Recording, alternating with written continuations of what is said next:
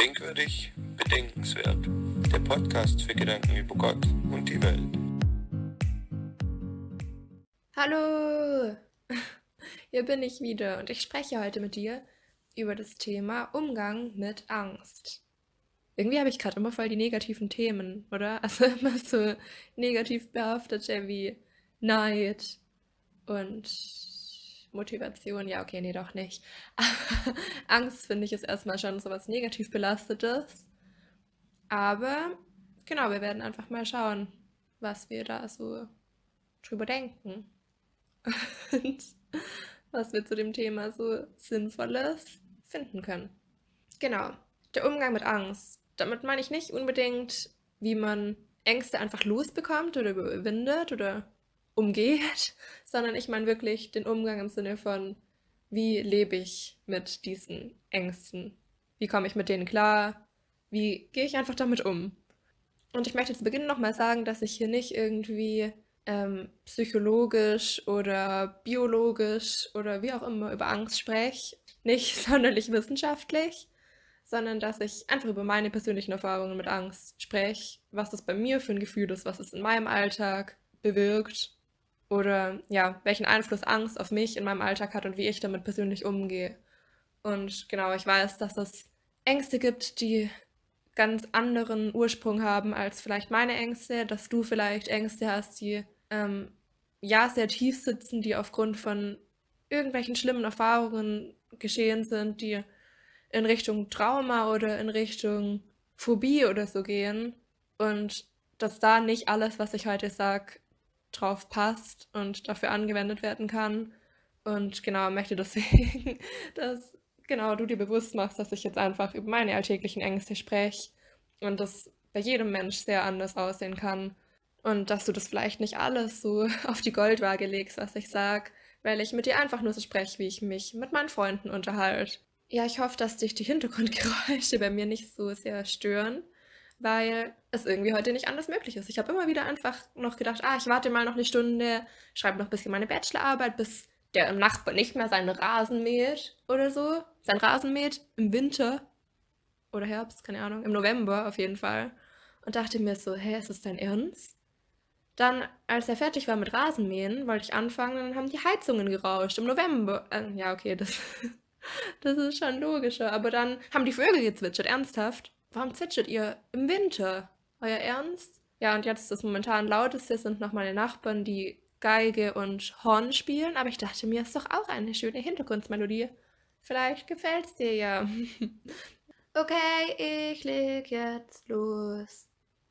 Ich sag zur Einleitung mal noch kurz was über mich, wie ich grundsätzlich so ängstemäßig gestrickt bin oder keine Ahnung, wie man dazu sagt. Jedenfalls, Angst war jetzt bei mir nicht so eine große, also hatte in meinem Leben nie so eine große Rolle gespielt, weil ich glaube ich schon mit einem sehr großen Vertrauen in die Menschheit, in mein Leben und so aufgewachsen bin.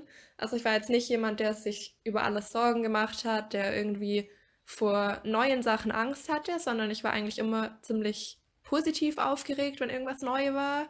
Ja, ich hatte so ein kindliches Vertrauen, so eine positive Einstellung gegenüber der Umwelt und so dachte eigentlich auch immer, dass Dinge funktionieren. Manchmal vielleicht sogar fast ein bisschen naiv, dass ich so dachte, ach, das klappt schon, ah, ich kann das nicht, aber ich probiere es trotzdem. Oder so, oder auch eben so dieses, ja, warum sollte mir jemand was klauen? Warum sollte jemand mir was Böses wollen? Ich meine, ich will ja auch niemand was Böses. Wieso sollte jetzt jemand meinen Geldbeutel nehmen, wenn ich den da kurz liegen lasse? Und so. Also so diese Art von Mensch war ich eigentlich eher immer. Ja, dementsprechend hatte Angst nicht so eine große Rolle in meinem Leben. Und ich war auch eher bekannt als jemand, der sich nicht so viele Sorgen macht, sondern Dinge einfach ausprobiert. Ja, so diese Art von Mensch. Du schaffst es schon mit dem Referat. Es ist gar nicht so schlimm, vor Menschen zu reden. Ähm, oder man geht in Hochseilgarten mit der Klasse und dann, ähm, ja, wer traut sich als erstes? Ja, ich, kein Problem. Ja, und trotz dieser Grundeinstellung kann ich nicht leugnen, dass Angst einfach trotzdem Platz in meinem Leben einnimmt, weil es, glaube ich, einfach was ist, was jeden irgendwie betrifft und jeden irgendwie angeht. Und deswegen habe ich mir jetzt sechs Punkte überlegt, in die ich dich jetzt mit hineinnehmen möchte. Und zwar habe ich mir überlegt, was mache ich mit Ängsten? Was ist der erste Schritt? Und ich dachte mir, eigentlich ist es doch, die Angst zu erkennen und zu benennen. Es reimt sich und was sich reimt, ist gut.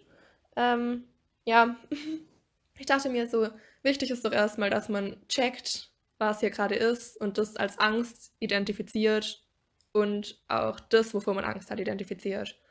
Und dazu ist mir eingefallen, ich weiß nicht, ob du Harry Potter kennst, aber wenn du es nicht kennst, dann musst du es kennenlernen. Und zwar bei Harry Potter, ähm, Moment, Moment, 3, also der Gefangene von Azkaban, da lernen die in ihrem Unterricht, in ihrem Zauberunterricht, wie man einen Irrwicht äh, vertreibt. Und ein Irrwicht ist so ein Wesen, das hat keine eigene Gestalt, sondern das nimmt immer die Gestalt an von dem, was sein Gegenüber am meisten fürchtet. Bei denen im Unterricht war es dann so, der Lehrer hat den Irrwicht in einen Schrank gesperrt, die Schüler mussten sich in einer Reihe davor aufstellen und dann wurde der Irrwicht immer freigelassen, hat sich in das verwandelt, wovor der Vorderste in der Reihe am meisten Angst hatte und derjenige musste dann den Zauberspruch sprechen und sich dabei über seine Angst lustig machen oder über den Irrwicht. Also er musste sich was vorstellen, wie dieser Irrwicht lächerlich gemacht wird. Und das finde ich eigentlich voll interessant, weil ich habe mir dann so überlegt, was wäre denn bei mir dieser Irrwicht, wenn der vor mir stand, was, wie sähe der aus, was hätte der für eine Gestalt? Weil dadurch würde ich ja echt wissen, was meine größte Angst ist. Und ich habe mir so überlegt, was ist meine größte Angst? Es ist voll schwierig, das zu sagen, aber ich finde es auch schon schwierig genug, überhaupt zu sagen, was meine Ängste sind. Also jetzt nicht unbedingt die auch noch zu ranken und Platz 1 der größten Ängste rauszufinden, sondern allgemein einfach nur Ängste zu erkennen und zu benennen, finde ich schon eine Herausforderung. Und deswegen habe ich mir als ersten Punkt überlegt, man könnte sich wirklich einfach vornehmen, sich öfter diesen Irrwicht vorzustellen. Ja, und ich finde auch diesen Nebengedanke, die dieser Zauberspruch noch mit sich bringt, mit dem über die Angst lustig machen oder den irgendwie lächerlich darstellen, finde ich eigentlich auch ganz cool. Aber es passt gerade noch nicht zu dem Punkt. Genau, also sich den Irrwicht vorzustellen und seine Ängste zu erkennen ja, ich finde, Angst erkennt man ja schon manchmal auch wirklich an so deutlichen äh, Symptomen, sage ich jetzt mal. Also, keine Ahnung, Schweißausbruch, rotes Gesicht, Zittern, äh, Adrenalinkick, keine Ahnung, durch so biologische Dinge, woran man Angst eben erkennt. Und benennen ja, dazu finde ich es immer voll schwierig, weil zum Beispiel voll viele Leute sagen immer, ich habe Angst vor Spinnen, voll viele Leute sagen immer, ja, gib der Spinne doch einen Namen, dann ist sie doch nur noch halb so schlimm. Und wenn du ihren Namen aussprichst, dann ist es doch was ganz anderes und dann hast du doch vielleicht eine persönliche Beziehung zu ihr und dann ist es doch völlig okay und so. Ja, dieser Tipp hat bei mir noch nie was gebracht, aber ich meine, so werdet ihr euch heute vielleicht auch fühlen, wenn ich euch Tipps gegen Angst gebe, wenn ihr euch so denkt, so nein, nein, nö, Nee, hilft alles nicht. Aber genau, solche Tipps wurden mir schon gegeben. Nenn die Spinne doch einfach Gerda, dann hast du nicht mehr Angst vor der Spinne, sondern vor Gerda. Es bringt gar nichts. ähm, ja. Aber weiß nicht, vielleicht bringt es dir ja was, deine Spinne, deine Spinne einen Namen zu geben. Vielleicht hast du dann weniger Angst. Bei mir hat es nichts gebracht. Aber ich habe mir schon manchmal überlegt, wenn eine Spinne, äh, eine Spinne, nicht wenn eine Spinne, sondern wenn eine Angst einen Namen hat, dann ist es ja vielleicht wirklich voll sinnvoll dann wird dir bewusst, dass es was ist, wofür es einen Begriff gibt, was nicht nur dich betrifft und es ist irgendwie nicht mehr so was, was im Raum schwebt und nur so ein Gefühl, sondern es ist halt wirklich was Benanntes und was Handfestes. Und deswegen habe ich mir überlegt, manchmal ist es vielleicht, oder für manche Menschen ist es vielleicht gar nicht so schlecht, zu wissen, wie der Fachbegriff für ihre Angst heißt. Ich habe mir ein paar rausgeschrieben von diesen typischen Phobien. Zum Beispiel Aplutophobie oder Ak Akustikophobie oder Alliumphobie oder Aichimophobie. Ich kann die alle nicht aussprechen. Aber ähm, so ein Fachbegriff. Ich weiß nicht. Also, ob, wenn du dir den Fachbegriff googelst für deine Angst, ob der dich dann noch mehr verängstigt und du dir so denkst, ach du Scheiße, ich habe Achimiliophobie, ich bin voll gestört und psychisch am Arsch. Also, ob das dich eher in die Richtung bringt, aber ich finde, es kann auch sein, dass eine Angst so zu benennen dir irgendwie hilft, dass du was Handfestes hast und dass du sagst, ja, ich habe Archimoliophobie, so wie viele Menschen Archimoliophobie oder so haben. Und deswegen finde ich, kann es schon eine Möglichkeit sein. Und ich finde auch allgemein diese Ängste durchzulesen übel interessant. Wenn du mal bei Google dir so eine Liste raussuchst, was für Ängste es gibt, dann merkst du, dass deine Ängste gar nicht so komisch sind, weil viele Ängste komisch sind. Also ich weiß nicht, hier steht zum Beispiel die Angst vor sich waschen oder sich baden, die Angst vor Lärm oder Geräusche. Noch komischer finde ich die Angst vor Musik, die Angst vor Knoblauch, die Angst vor spitzigen Gegenständen, die Angst vor Punkten, die Angst davor, gekratzt zu werden oder sich zu kratzen, die Angst davor, von Enten beobachtet zu werden. Von Enten beobachtet zu werden, ist eine Angst, eine offizielle, für die es einen Begriff gibt. Die Angst vor Blumen.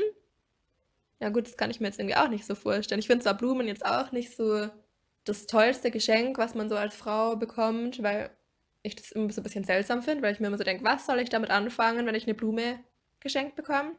Also so als Zeichen der Liebe von meinem Mann finde ich es schon süß, aber grundsätzlich, wenn man so, weißt du, bei so Veranstaltungen so eine Blume geschenkt bekommt, da denke ich mir halt immer, oder so ein Blumenstrauß, denke ich mir immer so, ja, ein Wein wäre auch ganz nett gewesen, weil mit dem kann man was machen und mit Blumen nicht. Aber Angst vor Blumen, das finde ich schon ein bisschen komisch können sich nicht mal bewegen. Ja gut, die Angst vor Wasser, selbst vor Wasser trinken gibt's. Die Angst vor Gold, die Angst vor Puppen. Ja, okay, Puppen ist, glaube ich, schon ein bisschen sowas äh, soziologisches. Nee, keine Ahnung. Aber halt sowas, was die Gesellschaft einem einredet, Angst vor Puppen zu bekommen, weil es halt so voll viele Horrorfilme gibt, wo Puppen wirklich voll schlimm sind. Also Puppen kann ich ein bisschen nachvollziehen. Dann Angst vor Büchern, ja, das könnte ich jetzt auch demnächst eine entwickeln, nämlich durch meine Bachelorarbeit, weil ich langsam echt keine Bücher mehr sehen kann. Ja, äh, die Angst vor schönen Frauen, die Angst vor Lustigkeit und Fröhlichkeit, das finde ich richtig traurig. Überleg mal, du hast Angst vor Fröhlichkeit oder Lustigkeit, vor lustigen oder fröhlichen Momenten. Ja, dann gibt es noch die Angst vor Clowns. Ja, das finde ich wieder verständlich. Clowns sind einfach abartig gruselig. Ähm, ja, jedenfalls ich hatte jetzt nicht vor, mich mit diesen Fachbegriffen für Ängsten irgendwie lustig zu machen über die Leute, die das haben, sondern wollte eher dir mal kurz damit zeigen, dass es dafür wirklich Wörter gibt und dass, wenn du zum Beispiel Angst vor Blumen hast, du nicht allein damit bist, weil es gibt dafür eine Begrifflichkeit, es gibt Menschen, die das haben. Und ich wollte dir damit zeigen, dass es eben einfach so ist, dass man Ängste gegenseitig auch voll oft nicht nachvollziehen kann. Also so wie ich die Angst vor Blumen nicht nachvollziehen kann, können wahrscheinlich viele auch meine Angst vor Spinnen nicht nachvollziehen. Weil ich sage halt, oh, die Blume kann sich ja nicht mal bewegen, wieso hat der Angst vor einer Blume? Aber Leute sagen über mich bestimmt auch, hä, die Spinne kann nicht mal beißen oder Gift ausströmen lassen oder was auch immer. Wieso hat sie Angst vor der Spinne? Jetzt bin ich ein bisschen abgekommen vom Thema, aber jedenfalls diese Namen für Phobien und Ängste und so. Ähm, ja, deine Angst erkennen und benennen halte ich schon irgendwie für wichtig. Weil sonst kann man auch gar nicht im Umgang mit ihr irgendwas lernen, wenn man sie noch gar nicht erkannt hat. Erkenntnis ist der erste Schritt zum zu irgendwas, was ich gerade vergessen habe. Und jetzt brauche ich kurz Tee. Und ich finde als nächstes ist es voll wichtig, dass man sich die Angst selbst eingesteht und dass man die vor anderen zugibt. Also ich finde, sich selbst einzugestehen ist nochmal ein bisschen was anderes als dieses Erkennen und Benennen. Weil dieses Erkennen und Benennen ist, finde ich, eher so dieses, ach du Scheiße, ich habe Schweißausbrüche und ich zitter. Und ich habe dieses, also ich finde, das spürt man doch voll oft so im Magen, so die Angst oder, keine Ahnung, man kann nicht schlafen oder was weiß ich. So dieses Erkennen, oh Scheiße, da ist eine Angst. Und ich benenne sie als die Angst vor einem Referat morgen dieses ist das Erkennen und Benennen. Und dieses einzugestehen und vor anderen zuzugeben, ist, finde ich, nochmal so was Grundsätzlicheres. So dieses, okay, ich lasse es jetzt zu, ich habe wirklich Angst und ich sage das auch anderen und ich mache es offiziell. Und es ist nicht nur so ein Gefühl in meinem Magen, so eine Panikattacke, die ich aber versuche zu unterdrücken, sondern ich gebe es vor mir selber und vor anderen zu. Und dazu habe ich eine Geschichte, die ist relativ aktuell. Über die habe ich auch noch nicht so wirklich geredet. Voll unangenehm, das jetzt zu sagen, aber ähm, ich weiß nicht, es passt ziemlich gut und äh, ich weiß nicht, vielleicht hilft es dir ja, wenn ich das dir erzähle. Und zwar hatte ich ein relativ blödes Erlebnis mit einem Roller. Also nicht mit einem City-Roller, ja, wobei doch das auch. Anja und ich sind mal zusammen auf einem City-Roller gefahren. Ähm, krassen Berg ab. Ich stand hinten, sollte bremsen, sie stand vorne. Ich stand mit meinem kompletten Gewicht auf diesem äh, Hinterrad-Bremse-Dings. Und wir sind einfach kaum langsam geworden. Es war abartig schnell. Und irgendwann haben wir einfach nur noch beschlossen, abzuspringen. Und sind übelst über den Boden geschlittert. Daneben war ein Restaurant. Die ganzen Leute, die draußen saßen, haben uns angeschaut. Wir hatten kurze Kleidchen an und lagen auf dem Boden. Unsere kompletten Knie, Arme, Ellenbogen, alles war komplett offen. Bei Anja noch viel schlimmer als bei mir, weil ich bin schneller vom Roller gekommen als sie. Ja, jedenfalls, das war auch nicht so eine geile Erfahrung, aber das meinte ich jetzt nicht, sondern ich meinte jetzt ein Motorroller. Und zwar waren wir mit der ganzen Familie auf den Philippinen. Ja, und es war ein Scheißtag und es war ein, es ist ein Scheißerlebnis mit diesem Roller passiert. Mir ist nichts passiert, niemandem ist was passiert, nur der Roller ist kaputt gegangen. Wie dem auch sei, ähm, ich habe irgendwie sofort so eine richtige Angst bekommen vor Roller- oder Motorradfahren und bin darauf irgendwie nicht klargekommen. Also ich konnte mir die nicht eingestehen, weil ich das irgendwie von mir nicht gewöhnt war. Ge gewohnt? Weil ich das irgendwie von mir nicht gewohnt war. Sonst war es eigentlich immer so, dass ich mich richtig gefreut habe, mit irgendwelchen Fahrzeugen rumzufahren und die auszuprobieren und was weiß ich. Also so, juhu, wir fahren, also auch als Kinder, juhu, wir fahren irgendwelche Boxautos, cool, wir fahren irgendwelche, diese Dinger, wie heißt das? Achterbahnen oder ähm, geil, wir fahren Jetski, geil, wir fahren Quad, geil, wir fahren Motorboot. Ich habe einen Motorbootführerschein und einen Segelbootführerschein. Ich habe mich auch übel gefreut auf den Autoführerschein. Ja, solche Sachen haben mir einfach immer übel Spaß gemacht und ich war richtig froh, wenn ich von irgendjemand irgendein Gefährt, nee, Fahrzeug ausprobieren durfte, auch so bei einer Freundin auf dem Bauernhof und sowas. Ähm, und habe mich davor nie gescheut. Und ich hatte auch wirklich vor, den Motorradführerschein noch zu machen. Gab voll viele Leute, die schon immer gesagt haben, sie würden niemals einen Motorradführerschein machen, weil sie übelst Angst davor hätten. Aber zu den Menschen habe ich nie gehört, sondern ich hatte richtig Bock. Und meine Familie haben auch eigentlich, also meine Mama, meine Schwester und so, Motorradführerschein. Jedenfalls nach dieser Rolle-Geschichte war das für mich irgendwie gleich so voll abgestempelt mit diesem Motorradführerschein und so weiter. Aber ich habe mir das nicht getraut, das zu sagen. Also ich mir das, ich konnte mir das nicht eingestehen. Ich dachte halt dann eher so, ah, Motorradführerschein ist glaube doch nicht so dran. Hm, müsste ich ja jetzt nochmal, keine Ahnung, voll viel Geld ausgeben und den machen, nee und so. Aber ich habe mir irgendwie nicht eingestanden, dass ich jetzt wirklich durch dieses Erlebnis einfach Angst davor habe. Oder ja, ich habe halt irgendwie einfach nicht mehr darüber geredet, dass ich ja den Motorradführerschein machen will, weil ich einfach nicht zugeben wollte vor anderen, dass ich ihn jetzt offiziell doch nicht machen will, weil ich Angst habe, sondern weil ich halt eher so dachte, ach, vielleicht denkt ja niemand mehr dran, dass ich ihn mal machen wollte. Ja. Und irgendwie, so mit der Zeit ist mir das nochmal aufgefallen, dass ich wirklich Angst davor habe, und es fiel mir so schwer, das anzunehmen für mich, weil ich mir so dachte, nein, ich bin so ein Mensch, der mit allem rumfährt und ich bin so cool und mache einen Motorradführerschein und so. Und plötzlich habe ich mich auch echt wie der ängstlichste Mensch auf Erden gefühlt. Ich dachte mir so, wenn ich das nicht mal hinkriege, einen Motorradführerschein zu machen, dann bin ich ja der größte Angsthase auf Erden. Wie peinlich wäre das denn bitte? Ja, dann ist mir das so bewusst geworden, dass es alles andere als peinlich ist und dass es eigentlich eher peinlich ist, wenn ich das einfach jetzt immer nicht zugeben kann. Und mir ist aufgefallen, dass ich doch andere Menschen auch nicht dafür verurteile, dass sie vor Dingen Angst haben. Mein Mann zum Beispiel hat schon von vornherein gesagt, er würde sich niemals trauen, einen Motorradführerschein zu machen. Und ihn habe ich nicht als ängstlich abgestempelt. Also Punkt 2, sich selbst eingestehen und vor anderen zugeben. Und ja, dazu möchte ich dich echt ermutigen, weil andere dich auch nicht dafür verurteilen, wenn du Ängste zugibst, sondern weil das eigentlich das ist, was stark ist oder was Stärke ist.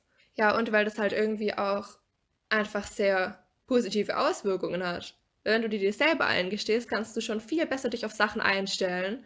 Und außerdem können auch andere anders mit dir umgehen in Bezug auf dieses Thema. Zum Beispiel, wenn deine Klassenkameraden und Klassenkameradinnen wissen, dass du Angst vor Referaten hast oder vor Menschen zu reden, dann werden die dich vielleicht ganz anders behandeln. Die werden vielleicht dir im Voraus viel mehr Mut zusprechen und ihnen dir sagen, dass sie an dich glauben. Oder die werden auch währenddessen sich besser verhalten, nicht über irgendwas lachen, sondern ähm, ja, einfach versuchen, dich da zu unterstützen und einfach so ein bisschen mehr Rücksicht auf dich nehmen, wenn sie von dieser Angst wissen. Klar, es gibt auch immer Menschen, die dich mit deinen Ängsten dann erst recht aufziehen und die dann erst recht in deinen, deine Ängste ausnutzen. Dazu komme ich auch später nochmal. Aber ähm, ich glaube, so die Menschen, denen du wirklich wichtig bist, dass die auch dich in Bezug auf deine Ängste respektieren, deine Ängste verstehen können und ja, da Rücksicht auf dich nehmen. Ähm, ja, dann als nächstes habe ich persönlich mir vorgenommen, die Ängste zu bewerten. Ich weiß, es klingt jetzt irgendwie so voll, ähm, ich weiß nicht wie, aber ähm, ja, mit bewerten meine ich eigentlich so dieses, sind meine Ängste irrational oder berechtigt? Ich finde, das ist halt irgendwie wichtig rauszufinden, weil man dann halt besser schauen kann, wie man weiter mit denen umgeht. Weil wenn meine Ängste unberechtigt sind, unnötig, irrational, dann will ich mit denen anders umgehen, als mit den Ängsten, die berechtigt sind. Ja, bei sowas passt wieder perfekt mein Spinnenbeispiel, weil es meiner Meinung nach irrational ist, vor Spinnen in Deutschland Angst zu haben, weil die nicht giftig sind und nichts machen können und keine Gefahr aus denen heraus entsteht. Und eine berechtigte Angst wäre zum Beispiel die Angst vor einer Spinne in Australien, weil die halt wirklich eine Gefahr darstellt und es dort eher wieder naiv wäre, wenn du die Spinne einfach anfasst und dich diese Angst dort vor der Spinne schützt. Hier passt jetzt auch gleich nochmal, dass ich am Anfang gesagt habe, dass ich immer über negative Sachen spreche, weil Angst ist somit ein Schutz und schützt uns davor, nicht naiv zu sein oder nicht uns nicht in Gefahren zu begeben und ist ein Schutzmechanismus und deswegen ist Angst eigentlich schon was sehr Positives. Genau, aber deswegen habe ich mir für mich selber vorgenommen, meine Ängste manchmal nochmal genauer anzuschauen und zu bewerten und zu schauen, ob sie berechtigt sind. Und wenn sie berechtigt sind, sie dann zu akzeptieren und mir dann zu sagen, okay, berechtigt, da kommt jetzt einfach ein Haken dahinter. Mit dieser Angst kann ich leben, die ist positiv, die schützt mich. Fertig. Und wenn ich die Angst aber als irrational bewerte, zum Beispiel die Spinne, die gar nicht giftig ist, dann möchte ich schon anders mit der umgehen. Da komme ich dann gleich bei Punkt 4 noch drauf zurück. Aber jedenfalls, was ich noch dazu sagen wollte, ist, ich verstehe nicht, wie das mit Ängsten manchmal funktioniert, so psychologisch. Aber ich finde, manchmal hat man halt irgendwie einfach vor berechtigten Sachen keine Angst. Und für, vor Sachen, die irrational eigentlich sind oder unnötig, hat man Angst. Vor Spinnen habe ich ziemlich Angst, vor Schlangen zum Beispiel habe ich keine Angst, dabei ist es echt relativ unlogisch. Aber ich finde Schlangen richtig cool. Ja, klar, wenn jetzt irgendwie eine giftige Schlange vor mir wirklich liegen würde, ich bin alleine und ich laufe durch den Wald. Das weiß ich nicht, das habe ich noch nicht erlebt. Ich habe bisher nur erlebt, dass ich Schlangen auf dem Arm hatte, die eigentlich nicht giftig sein sollten, wobei ich mir da auch nicht so sicher sein kann, weil es mir irgendein Typ in Tansania in die Hand gedrückt hat, genauso auf den Philippinen hat mir jemand schon mal eine Schlange in die Hand gegeben. Ich weiß auch nicht, ob die wirklich nicht giftig oder wirklich keine Würgeschlangen waren. Ich glaube, es waren Würgeschlangen. Wie dem auch sei. ähm, aber ja, was ich damit eigentlich nur sagen will, ist, manchmal hat man auch einfach vor den falschen Sachen Angst, vor den unnötigen Sachen Angst und es ist trotzdem so und man kriegt es trotzdem nicht los. Meine Schwester und ich haben zum Beispiel schon mal bei meiner Oma im Haus geschlafen, eine Spinne in unserem Zimmer gefunden und sind dann mitten in der Nacht ins Wohnzimmer gelegen. Im Wohnzimmer aufs Übelste verstochen worden von Schnaken, waren am nächsten Tag komplett übersät mit Schnakenstichen aber haben selbst die nächste Nacht nochmal da geschlafen, weil es uns lieber war, komplett verstochen zu werden, als mit der Spinne in einem Zimmer zu sein. Dabei wäre die logische Schlussfolgerung eigentlich gewesen, dass man sich vor den Gefahren der Stichen, der Schnaken schützt und vor der Spinne nicht, weil die nichts machen kann. Das ist zum Beispiel so ein Spinnen-Story-Beispiel. Oder mein Mann und ich haben neulich einfach die ganze Nacht auf dem Sofa geschlafen, was deutlich unbequemer ist. Auch nur wegen der Spinne. weil einfach, oder mehrere Nächte sogar, weil einfach eine Spinne in unserem Schlafzimmer war. Oder zum Beispiel haben Anja und ich, mit Anja habe ich schon mal eine Podcast-Folge gemacht, meine beste Freundin, mit äh, Anja und ich haben einfach schon mal einen fremden Mann, beziehungsweise junge, jungen Mann, in unser Haus gelassen und ihn gefragt, ob er eine Spinne wegmachen kann. Also wir waren alleine in den Osterferien oder so bei mir zu Hause, meine Eltern waren im Urlaub und dann war eine Spinne in unserem Wohnzimmer und sind dann einfach rausgerannt auf die Straße und haben geschaut, ob wir irgendjemanden finden, haben so einen Typ in unserem Alter gefunden. War ein bisschen peinlich, weil wir keine Schuhe anhatten und Schlafanzüge und der so alt war wie wir und wir im Teenie-Alter waren. Aber jedenfalls haben wir ihn dann gefragt, ob er mit zu uns nach Hause kommt und eine Spinne wegmacht. Und dann ist er wirklich ein paar Straßen mit uns mitgelaufen, zu uns ins Haus und hat die Spinne getötet. Da denkt man sich auch, so einen fremden Mensch reinlassen, wenn man als zwei Mädels alleine ist, ist vielleicht ein bisschen äh, gefährlicher, als einfach mit einer Spinne im Wohnzimmer zu chillen. Oder jetzt noch die Hauptspinnen-Story. Sorry, dass es so eine Storytime jetzt wird. Ähm, ich hoffe, dass du da draußen trotzdem was mitnehmen kannst. Und zwar waren wir in Kroatien, Anja und ich, mit Anjas Familie und noch einer anderen Familie, mit der wir immer im Urlaub sind. Wir haben es übrigens früher immer so schlau gelöst. Anja ist mit in meinen Sommerurlaub gegangen. Ich bin mit in ihren Pfingstferiensurlaub, Familienurlaub mitgegangen. Sie ist mit in meinen Skiurlaub gegangen und ich bin mit in ihren Skiurlaub gegangen. Also wir haben einfach die Familienurlaube unserer Eltern komplett schlau genutzt, genutzt. Und dadurch hatten wir immer richtig viele geile Urlaube. Ja, wie dem auch sei, wir waren in Kroatien. Anjas Papa ist Biologe, der auf Spinnen spezialisiert ist. Ja, ich frage mich auch, wie manche Leute ihre Berufswahl treffen und warum er sich nicht auf Schmetterlinge spezialisiert hat. Aber ja, er hat einfach die zwei Wochen oder wie lange wir da auch immer waren, ähm, Kroatien fast ausschließlich damit verbracht, im Gebüsch rumzukrabbeln und Spinnen zu suchen. So eine bestimmte Spinnenart, die es irgendwie in Kroatien gibt, keine Ahnung. Und wir haben halt am Strand gechillt und so und uns manchmal so ein bisschen drüber lustig gemacht, beziehungsweise ihn so ein bisschen belächelt dafür, dass er sich so interessiert, dass er die ganze Zeit ähm, irgendwelche Insekten erforscht. Ja, er hat diese Spinne nicht gefunden. Er hat wahrscheinlich viele andere interessante. Ich mache jetzt so Häkchen mit meinen Fingern. Ja, du weißt, was ich meine. Ähm, interessante Insekten gefunden, aber diese Spinnenart nicht. Und dementsprechend enttäuscht war er dann eben auch. Und dann an einem der letzten Tage musste Anja aufs Klo, als wir im Auto saßen und ist dann wir sind dann angehalten, sie ist ins Gebüsch gegangen aufs Klo, kam nach einer Sekunde schreiend zurück, weil da eine Spinne war. Ihr Papa fragt sofort, was für eine Spinne war es? Wie sah sie aus? Und Anja dachte sich so, Alter. Und dann ist er eben ins Gebüsch, sie hat ihm gezeigt, wo die Spinne ungefähr sitzt. Er hat sie gefunden, es war diese Spinnenart, die er schon zwei Wochen lang gesucht hatte. Und Anja hat sie natürlich sofort gefunden, wie es der Zufall so will. Und dann ähm, hat er eben völlig begeistert sein Gläschen rausgeholt, die eingesperrt in dem Gläschen, sie mit ins Auto genommen und Anja und ich sind ausgestiegen und haben protestiert und haben gesagt, wir fahren garantiert nicht mit der Spinne in dem Gläschen, mit dem Deckel, der wahrscheinlich aufgeht, von Kroatien nach Deutschland in diesem Auto mit dieser ekligen Spinne. Er hat sie noch fotografiert, aber er durfte sie nicht mitnehmen. Und dann tat es uns so leid, dass wir uns entschuldigt haben und gesagt haben, wir werden unsere Spinnenphobie irgendwie überwinden, damit es nicht noch öfters vorkommt, sowas. Und dann haben wir einfach drei Wochen in den Sommerferien bei ihm gearbeitet, in seinem Büro, wo wir Spinnen sortiert haben in Gläschen. Anja war dann sogar noch krank, das heißt, ich durfte ziemlich lange alleine Spinnen sortieren. Das hat einfach nichts gebracht. Sondern es war einfach nur drei Wochen qualvolles Praktikum. Ah nee, Praktikum war es nicht. Oh, wenn wir nicht mal Geld bekommen hätten, dann wäre es ja ganz schlimm gewesen. Nee, ähm, Anjas Papa hat es voll süß gemacht und hat auch so gesagt, so ja, Benita, es tut mir voll leid, dass du jetzt bei dem schönen Wetter hier drin sitzt und sowas Langweiliges machen musst. Also du schläfst doch bestimmt ein, wenn du immer diese Gläschen beschriftest und diese Spinnen mit den, mit den Pinzetten vom einen Gläschen ins andere Gläschen in Alkohol einlegst und so. Und ich dachte mir so, was?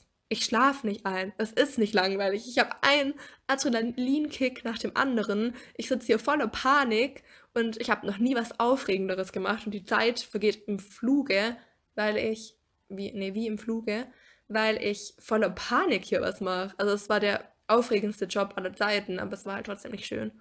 Ähm, Spinnenphobie nicht überwunden. Äh, ja, die Moral von der Geschichte ist, es ist gut, wenn man sowas versucht, aber es klappt auch nicht immer. Und selbst eine irrationale Angst kann einfach sehr stark sein. Ja. Jetzt komme ich zu, zum nächsten Punkt nach dieser Storytime. Und zwar Punkt 4, wenn du dann die Angst als berechtigt abgestempelt hast, dann ist sie ja berechtigt. Wenn du sie als irrational abgestempelt hast, dann würde ich mir als nächsten Punkt überlegen, ist sie hinderlich in meinem Alltag oder ist sie akzeptabel? Also inwiefern hält sie mich davon auf, davon ab, das zu tun, was ich eigentlich tun möchte? Inwiefern kommt sie mir in die Quere? Wie, wie weit hindert sie mich? Wenn sie mich eigentlich gar nicht behindert, dann kann ich lernen, sie anzunehmen. Aber wenn sie mich extrem hindert und mich extrem einschränkt, dann würde ich irgendwie nochmal anders damit umgehen. Dann würde ich irgendwie nochmal, ja, nochmal ein paar Versuche wagen, diese zu überwinden. Dann würde ich irgendwie dranbleiben wollen. Ja, wenn man hier jetzt wieder mal ein Rollerbeispiel nimmt, dann finde ich, ist es eben so, dass ich mir nochmals überlegt habe, okay, inwieweit bin ich eingeschränkt, wenn ich jetzt keinen Motorradführerschein mache und diese Angst nicht überwinde. Und mir ist bewusst geworden, momentan bin ich dadurch eigentlich nicht eingeschränkt. Ich habe kein Motorrad, ich habe ein Auto. Ich fahre liebend gern Auto. Und dementsprechend habe ich ein Fortbewegungsmittel und habe Dinge, die mir Spaß machen und brauche nicht unbedingt einen Motorradführerschein. Momentan zumindest nicht. Es kann sein, es kommt noch eine Phase in meinem Leben, wo alle meine Freunde Bock auf Motorradfahren haben oder wo ich ein Motorrad geschenkt bekomme. Wenn dieser Fall eintrifft, dann werde ich die Angst, glaube ich, wieder in hinderlich einstufen, weil ich glaube, dann werde ich relativ traurig sein, wenn meine Freunde alle dieses Hobby haben und ich nicht Teil davon bin, ja, ein Motorrad habe, aber es nicht nutzt oder so. Dann ist es hinderlich und dann würde ich nochmal an der Angst arbeiten. Aber jetzt momentan glaube ich, dass es mich fast mehr Nerven, Zeit, Aufwand, alles Mögliche kostet, diese, an dieser Angst zu arbeiten, als einfach zuzugeben, dass ich die habe und sie zu akzeptieren und einfach meine tausend anderen Sachen zu machen, auf die ich Bock habe und einfach nicht Motorrad zu fahren. Ja, weißt du, wie ich meine? Hinderlich oder akzeptabel? Hinderlich dran arbeiten, akzeptabel akzeptieren. Es klingt immer alles viel einfacher gesagt als getan. Sowohl akzeptieren ist nicht einfach, als auch daran arbeiten ist einfach nicht einfach. Einfach nicht einfach. Wie ihr eben schon an meinem Spinnenbeispiel gesehen habt. Ja, die Punkte 1 bis 4 waren jetzt eigentlich so, wie gehe ich mit einer Angst von mir um? Aber jetzt als Punkt 5 habe ich mir noch überlegt, wie gehe ich eigentlich mit den Ängsten von anderen um? Und ich habe mir überlegt, ich möchte andere ermutigen, ihre Ängste auszusprechen. Also ich möchte es ihnen einfach machen, Ängste zuzugeben. Weil es mir auch gut tun würde, wenn es mir jemand einfach macht, meine Ängste zuzugeben. Wenn ich merke, ich kann die zugeben, weil sich jemand nicht über mich lustig macht, weil jemand äh, diese Ängste nicht ausnutzt, ja, weil, weil es mir einen Mehrwert gibt, die Ängste zu erzählen. Und diese Gefühle möchte ich auch jemand anderem geben. Und ja, ich finde, wir leben in einer Welt, wo eine Angst automatisch als Schwäche bewertet wird und wo Schwächen nicht so anerkannt sind. Und wo man immer sagt, es ist nicht so gut, deine Schwächen zu zeigen, so bewerbungsgesprächmäßig, ja, zeig deine Stärken und wenn du Schwächen zeigst, dann zeig eigentlich Schwächen, die wieder Stärken sind. Wo ich mir so denke, das ist so schade. Und wenn man mal Ängste zugibt, dann werden sie einfach ausgenutzt. Also ich will jetzt nicht die Welt so böse darstellen, aber ich finde, es ist schon sowas, was in der Welt leider häufig vorkommt, dass Ängste ausgenutzt werden. Dass Ängste benutzt werden, um Geld zu machen, indem man zum Beispiel sagt, du musst Angst davor haben, alt und hässlich zu werden, du musst eine Antifaltenmaske von uns kaufen, du musst dein Gesicht liften. Ja, es werden die Ängste der Menschen ausgenutzt, um an Kohle zu kommen. Und sie werden nicht nur ausgenutzt, und das finde ich so bitter, weil es gibt schon genug Ängste, die man ausnutzen kann, sondern die werden auch noch zusätzlich gemacht, also hergestellt. Man kann Angst wirklich einfach herstellen. Du kannst Menschen einfach Angst machen. Du kannst zum Beispiel sagen, hast du eigentlich nicht Angst, dass hier das und das passieren könnte und das und das könnte doch schiefgehen und überleg dir mal, das würde passieren und stell dir mal vor, wenn das eintreffen würde, dann bräuchtest du doch eine Versicherung. Also ich würde an deiner Stelle eine Versicherung abschließen, zahl einfach ganz viel Geld an mich, ich gebe dir eine Versicherung, weil das und das könnte passieren. Und da denke ich mir so, Alter, wie schlimm, dass man durch Geld an Angst kommt. Äh, nee, dass man durch Angst an Geld kommt. Ja, und ich finde, in so einer Welt, wo Angst gemacht wird und ausgenutzt wird, weiß nicht, möchte ich jemand sein, der Angst nimmt. Ja, man kann Leuten die Angst nehmen und sie ermutigen. Und das möchte ich in so einer Welt machen und ich möchte auch Ängste nicht ausnutzen. Ja, und das ist, wie ich mit der Angst von anderen umgehen möchte. Ja, auch schon allgemein dieses, was ich anfangs schon gesagt hatte, man, dass man die Ängste von anderen oft nicht nachvollziehen kann, kein Verständnis dafür hat und dafür eben ein Verständnis zu entwickeln. Dass man sich auch so sagt, okay, ich persönlich kann nicht nachvollziehen, warum jemand Angst vor Blumen hat. Aber egal wie irrational diese Angst ist, ich muss sie ernst nehmen und ja, eben einfach Verständnis für den anderen zu entwickeln, sich Gedanken über den Umgang mit den Ängsten von anderen zu machen. Wie kann ich ermutigen, unterstützen und ja, Verständnis haben. Ja, den Punkt 6 habe ich mir überlegt, weil ich darüber eine Predigt gehalten habe. Im Studium mussten wir eine Predigt halten. Und ich bin immer stolz auf alle, die nicht nach einer halben Stunde schon ausgeschalten haben und bin froh, dass du immer noch dran bist und ich hoffe, dass du jetzt bei dem Wort Predigt nicht ausschaltest. Aber genau, ich habe eine Predigt über Angst gehalten und ich habe mir für diese Predigt den Bibelvers 2. Timotheus 1, Vers 7 ausgewählt. Und der heißt, denn Gott hat uns nicht gegeben den Geist der Angst, sondern der Kraft, der Liebe und der Besonnenheit. Und ja, darüber habe ich mir ziemlich viele Gedanken gemacht. Diesen Vers hat Paulus geschrieben an Timotheus. Und Paulus war einer der gefürchtetsten Christenverfolgern in der Zeit und ist dann zum Glauben gekommen.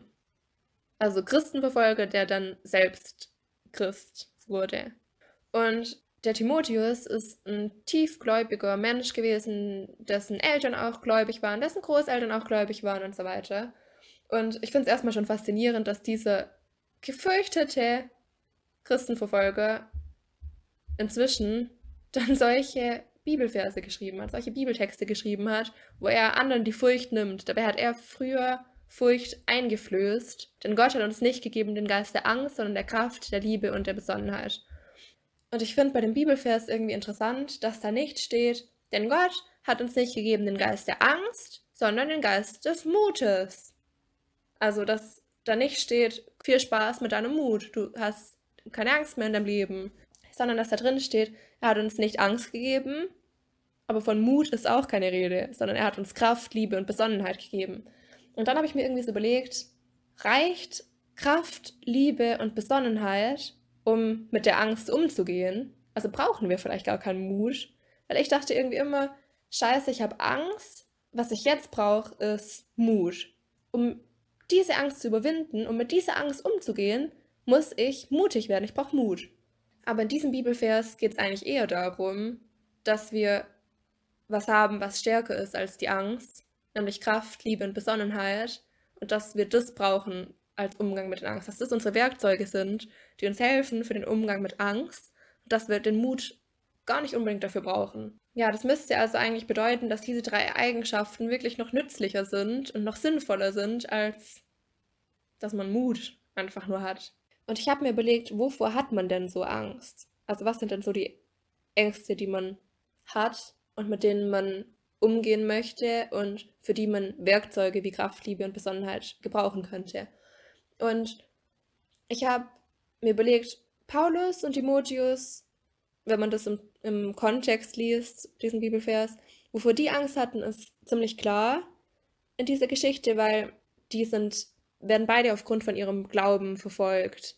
Ja, Paulus ist, während er das schreibt, in Gefangenschaft und hat die Aussicht darauf hingerichtet zu werden. Also er weiß, dass er jetzt bald sterben wird und schreibt trotzdem mit, diesem, mit dieser Angst, die er bestimmt vor dem Tod hatte, weil ich glaube, er war nicht einfach furchtlos, schreibt er, denn Gott hat uns nicht gegeben den Geist der Angst, sondern der Kraft, der Liebe und der Besonnenheit. Und Timotheus hatte wahrscheinlich Angst um Paulus, weil die waren gute Freunde. Und auch selbst hatte er Angst, weil er wurde auch verfolgt und wenn sie ihn bekommen, dann weiß er auch, dass sie ihn hinrichten werden. Genau, also die Ängste von denen sind sehr existenziell und sehr berechtigt. Trotzdem ermutigt Paulus den Timotheus hier. Und dann habe ich überlegt, was haben wir für Ängste? Und ich habe auch in Instagram Fragen an euch gestellt, wovor ihr Angst habt. Und es kamen sehr viele Sachen dabei raus. Es kamen Angst vor Zurückweisung, Angst vor Zukunft, Angst vor dem Ungewissen, Angst davor, ob man überhaupt glücklich wird, Angst davor, jemanden zu verlieren, jemand Wichtigen. Ähm, ja, und auch so Ängste wie am Sinn seines Lebens vorbeizuleben, den Auftrag von Gott zu verfehlen. Und ein großer Punkt war auch Entscheidungen. Ein paar von euch haben geschrieben, sie haben Angst vor Entscheidungen, Entscheidungen zu treffen, falsch zu entscheiden, mit blöden Entscheidungen leben zu müssen, vor den Konsequenzen von Entscheidungen, vor den Folgen von Entscheidungen. Und mir ist aufgefallen, ich stelle mich manchmal schon bei den kleinsten Entscheidungen richtig krass an.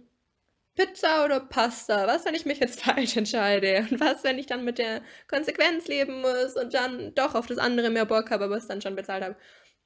Ja, Spaß beiseite. Es gibt wirklich auch kleine Entscheidungen, die mir schwierig fallen, schwer fallen. Sowas wie, hm, gehe ich jetzt auf den Junggesellenabschied von der einen Freundin oder gehe ich auf den Geburtstag von dem anderen Kumpel oder so, wo ich mir dann einfach so denke, scheiße, ich werde jetzt jemanden enttäuschen. Ich habe Angst davor, jemanden zu enttäuschen und ich habe Angst, die falsche Entscheidung zu treffen, vielleicht auch einfach Angst, letztendlich den cooleren Abend zu verpassen oder so. Ich weiß nicht, in der heutigen Zeit finde ich, wo wir so viele Entscheidungsmöglichkeiten haben, sind wir oft gar nicht handlungsfähig, weil wir einfach erst entscheiden müssen und einfach nicht wissen, wofür wir uns entscheiden sollen und immer das Beste wollen, aber nicht wissen, was das Beste ist. Und deswegen dachte ich, ich nehme jetzt nochmal das, das Entscheidungsbeispiel heute noch zur Hand. Es gibt zwar auch noch eine Podcast-Folge über Entscheidungen, das kann ich schon mal spoilern, aber ähm, ich möchte jetzt trotzdem kurz bei diesem Angstthema nochmal das Thema Entscheidungen als Beispiel nehmen. Und zwar habe ich mir überlegt, was passiert, wenn ich Entscheidungen aus Angst heraus treffe? Also was passiert, wenn ich Angst habe, während ich entscheide?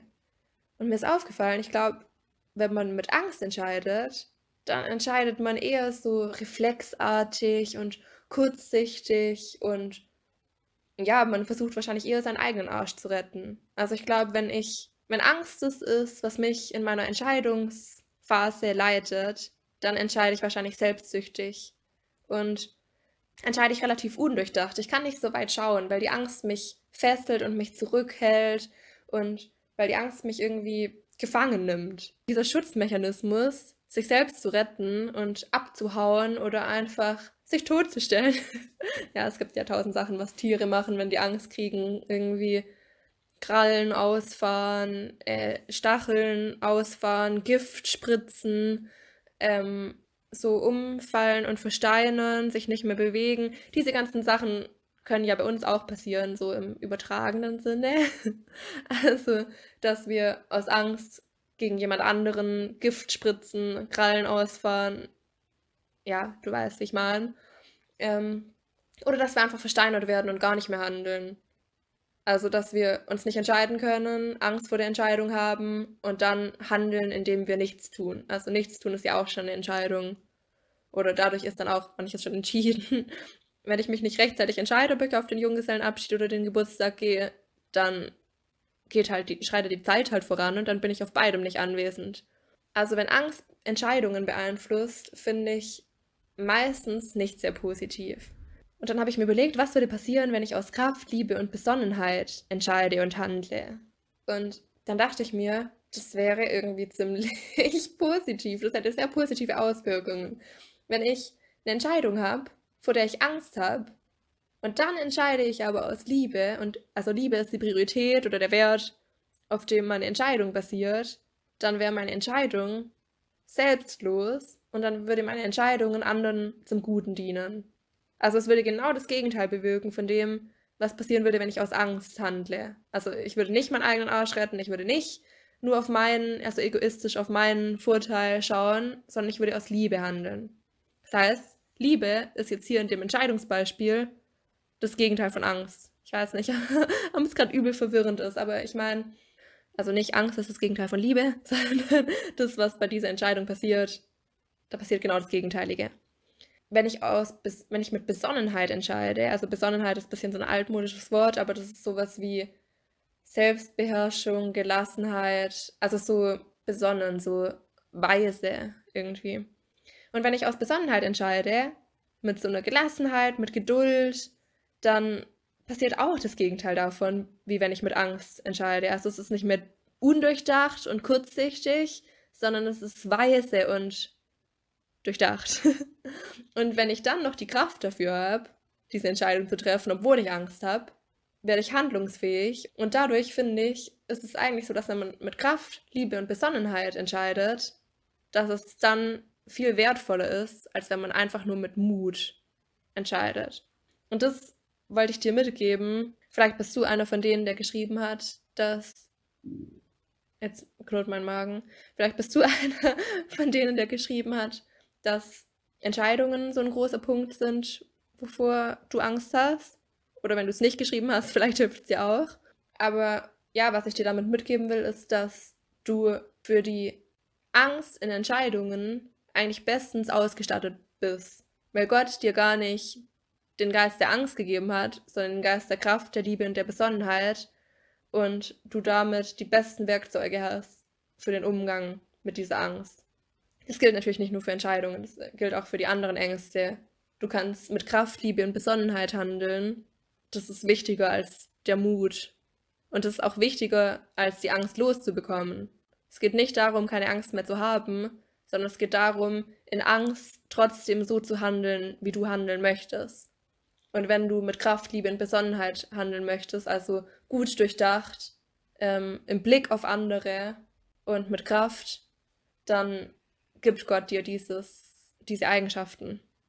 Und in Johannes 16, Vers 33 steht, in der Welt habt ihr Angst, aber seid getrost, ich habe die Welt überwunden. Und das finde ich auch irgendwie krass, weil Jesus sagt, ich habe die Welt überwunden, aber nicht, ich habe die Angst überwunden. Also da steht nicht, in der Welt habt ihr Angst, aber ich mache jetzt, dass ihr keine Angst mehr habt. Ich überwinde jetzt die Angst, sondern da steht, in der Welt habt ihr Angst, aber seid getrost, ich habe die Welt überwunden. Also ich habe das überwunden, wovor ihr Angst habt, aber eure Angst bleibt. Und eure Angst ist berechtigt und vernünftig und realistisch und ihr könnt euch Sorgen machen, es ist hilfreich für euch, nicht naiv zu sein, nicht lebensmüde zu sein, aber ihr seid nicht von der Angst bestimmt. Ja, und deswegen glaube ich, dass Gott für uns nicht vorgesehen hat, dass wir uns von der Angst beeinflussen lassen und dass wir der Angst ausgeliefert sind, sondern dass er weiß, dass wir in dieser Welt Angst haben werden und damit leben müssen und dass er uns aber Werkzeuge gegeben hat, die stärker sind, nämlich Kraft, Liebe und Besonnenheit. Und ich mache das jetzt mal noch an einem Beispiel fest. Ich hoffe, es ist nicht so übelst lang gerade. Es gibt eine Geschichte in der Bibel von Esther. Das ist eine Frau gewesen, die war Jüdin. Die hat sich für ein Casting angemeldet, wo der König ähm, seine Frau ausgewählt hat. Und sie hat sich da aufstellen lassen bei diesem Casting, obwohl sie Jüdin ist und der König wollte keine Jüdin als Frau. Und sie hat das Casting gewonnen, aber sie hat eben versteckt, dass sie Jüdin ist. Das heißt, sie war jetzt die Königin, war aber heimlich Jüdin. Ja, das Königin sein war nicht so, wie wir uns das vorstellen. Also sie hatte nicht Macht und Einfluss und sie, ja, konnte nichts mitentscheiden, obwohl sie Königin war.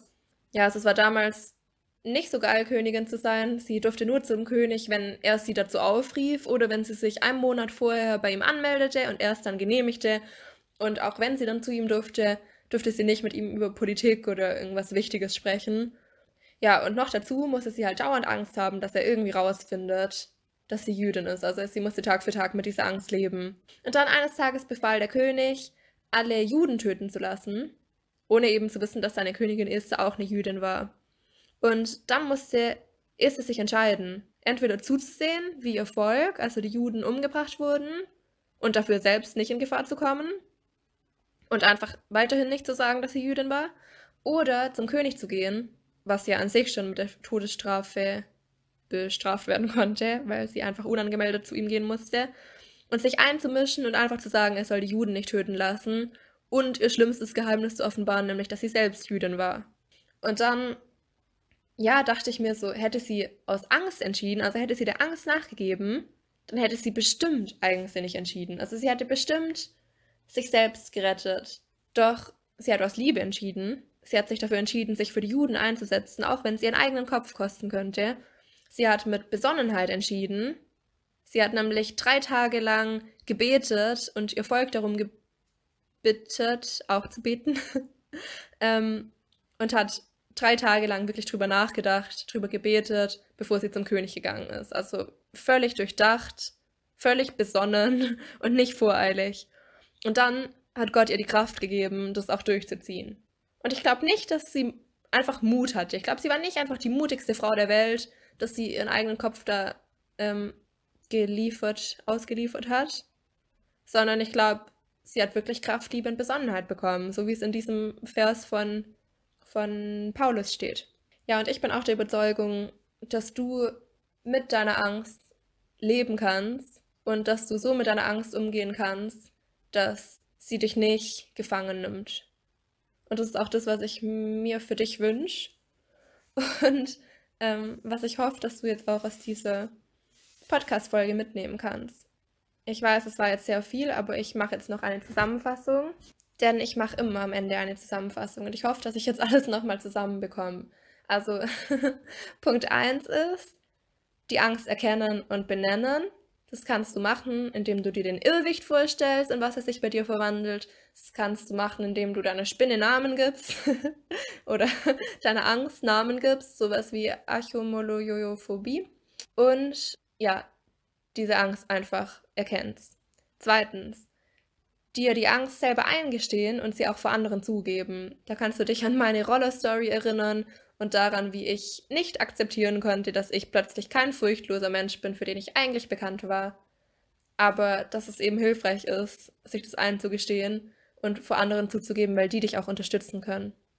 Dann drittens, bewerten in irrational oder berechtigt. Ist es eine giftige Spinne oder nicht? Ist es logisch, dass ich Angst habe oder nicht? Ist es ähm, eigentlich was, was ich mir eher nur einrede und mich voll reinsteige? Oder ist es wirklich was, was mich schützt und was ich deswegen auch akzeptieren sollte, weil es berechtigt ist? Dann viertens, wenn es denn eine Angst ist, die nicht berechtigt ist, dann kannst du dir überlegen, ist sie hinderlich oder ist sie akzeptabel? Hält sie mich von dem ab, was ich eigentlich machen will? Ähm, schränkt sie mich enorm ein? Und wenn sie dich einschränkt, dann versuch trotzdem nochmal dran zu arbeiten, egal wie oft du es schon versucht hast. Dann versuch dich nicht davon unterkriegen zu lassen und hol dir Hilfe dafür. Oder wenn sie eben eigentlich akzeptabel ist und dich gar nicht groß von Dingen abhält, dann versuch damit zu leben und Frieden drüber zu finden und sie zu akzeptieren. Dann fünftens, der Umgang mit den Ängsten von anderen. Da habe ich mir vorgenommen, die Ängste nicht auszunutzen, anderen keine Angst zu machen, sondern zu versuchen, ihnen Ängste zu nehmen. Da habe ich mir vorgenommen, andere zu ermutigen, und Verständnis für ihre Ängste zu entwickeln, egal wie wenig ich diese nachvollziehen kann. Dann sechstens, sich von Gott ausstatten lassen mit Werkzeugen, die einem helfen im Umgang mit Angst, zum Beispiel mit Kraft, Liebe und Besonnenheit. Ja, das war jetzt ziemlich viel und ich hoffe, dass meine persönlichen Beispiele und auch das Bibelbeispiel dir vielleicht ja geholfen hat und möchte auch trotzdem nochmal sagen, dass es einfach extrem individuell ist und das Thema einfach ja sehr komplex ist und möchte auch, dass du dich nicht angegriffen fühlst, wenn ich über irgendwas zu leichtsinnig gesprochen habe und gesagt habe, ja, dann muss man die Angst halt überwinden oder so. Ich weiß wirklich, dass es einfacher gesagt als getan ist und dass ich auch darüber nicht urteilen kann, was die Ängste von anderen sind und ich finde eben auch, dass man Ängste nicht bewerten kann. Gut, dass ich sage, dass man Ängste nicht bewerten kann und mein Punkt 3 bewerten heißt. Aber dass man Ängste nicht ranken kann. Deine Angst ist unnötiger als meine und du hast vor mehr Sachen Angst als ich. Und deine ist eigentlich nicht berechtigt und meine schon und so weiter. Ja, ich möchte, dass du weißt, dass ich dann natürlich jetzt nicht alles im Blick hatte und dass ich eben auch nicht alle Ängste schon erlebt habe und nachvollziehen kann. Und dass ich deswegen wirklich einfach über mein Leben gesprochen habe und wie es mit meinen Ängsten bisher ist. Und hoffe, dass du dich dabei nichts angegriffen fühlst. Und mich würde auch extrem interessieren, wie du mit Ängsten umgehst und was du für Erfahrungen mit Ängsten hast. Deswegen würde ich mich voll freuen, wenn du in die Kommentare schreibst, wie du mit Ängsten umgehst, wie du Ängste akzeptieren kannst, wie du Ängste überwinden gelernt hast oder was du für Angst-Stories hast, wie meine Spinnen-Story oder meine Roller-Story genau, würde mich da voll auf Austausch freuen. Du kannst auch, wenn es privat ist, einfach mir persönlich auf Instagram schreiben. Da heiße ich Benita unterstrich. Nee. Da heiße ich unterstrich Benita 27 unterstrich. Und ich freue mich auf Privatnachrichten und ich freue mich, wenn dieser Podcast kein Monolog bleibt, sondern wir uns gemeinsam darüber unterhalten. Und auch wenn ich einfach von dir was lernen kann über Ängste und über Umgang mit Angst, weil ich einfach noch nicht so viel erlebt habe in meinen 23 Jahren, dass ich da jetzt irgendwie so die Weisheit mit Löffeln gefressen hätte oder so. Genau.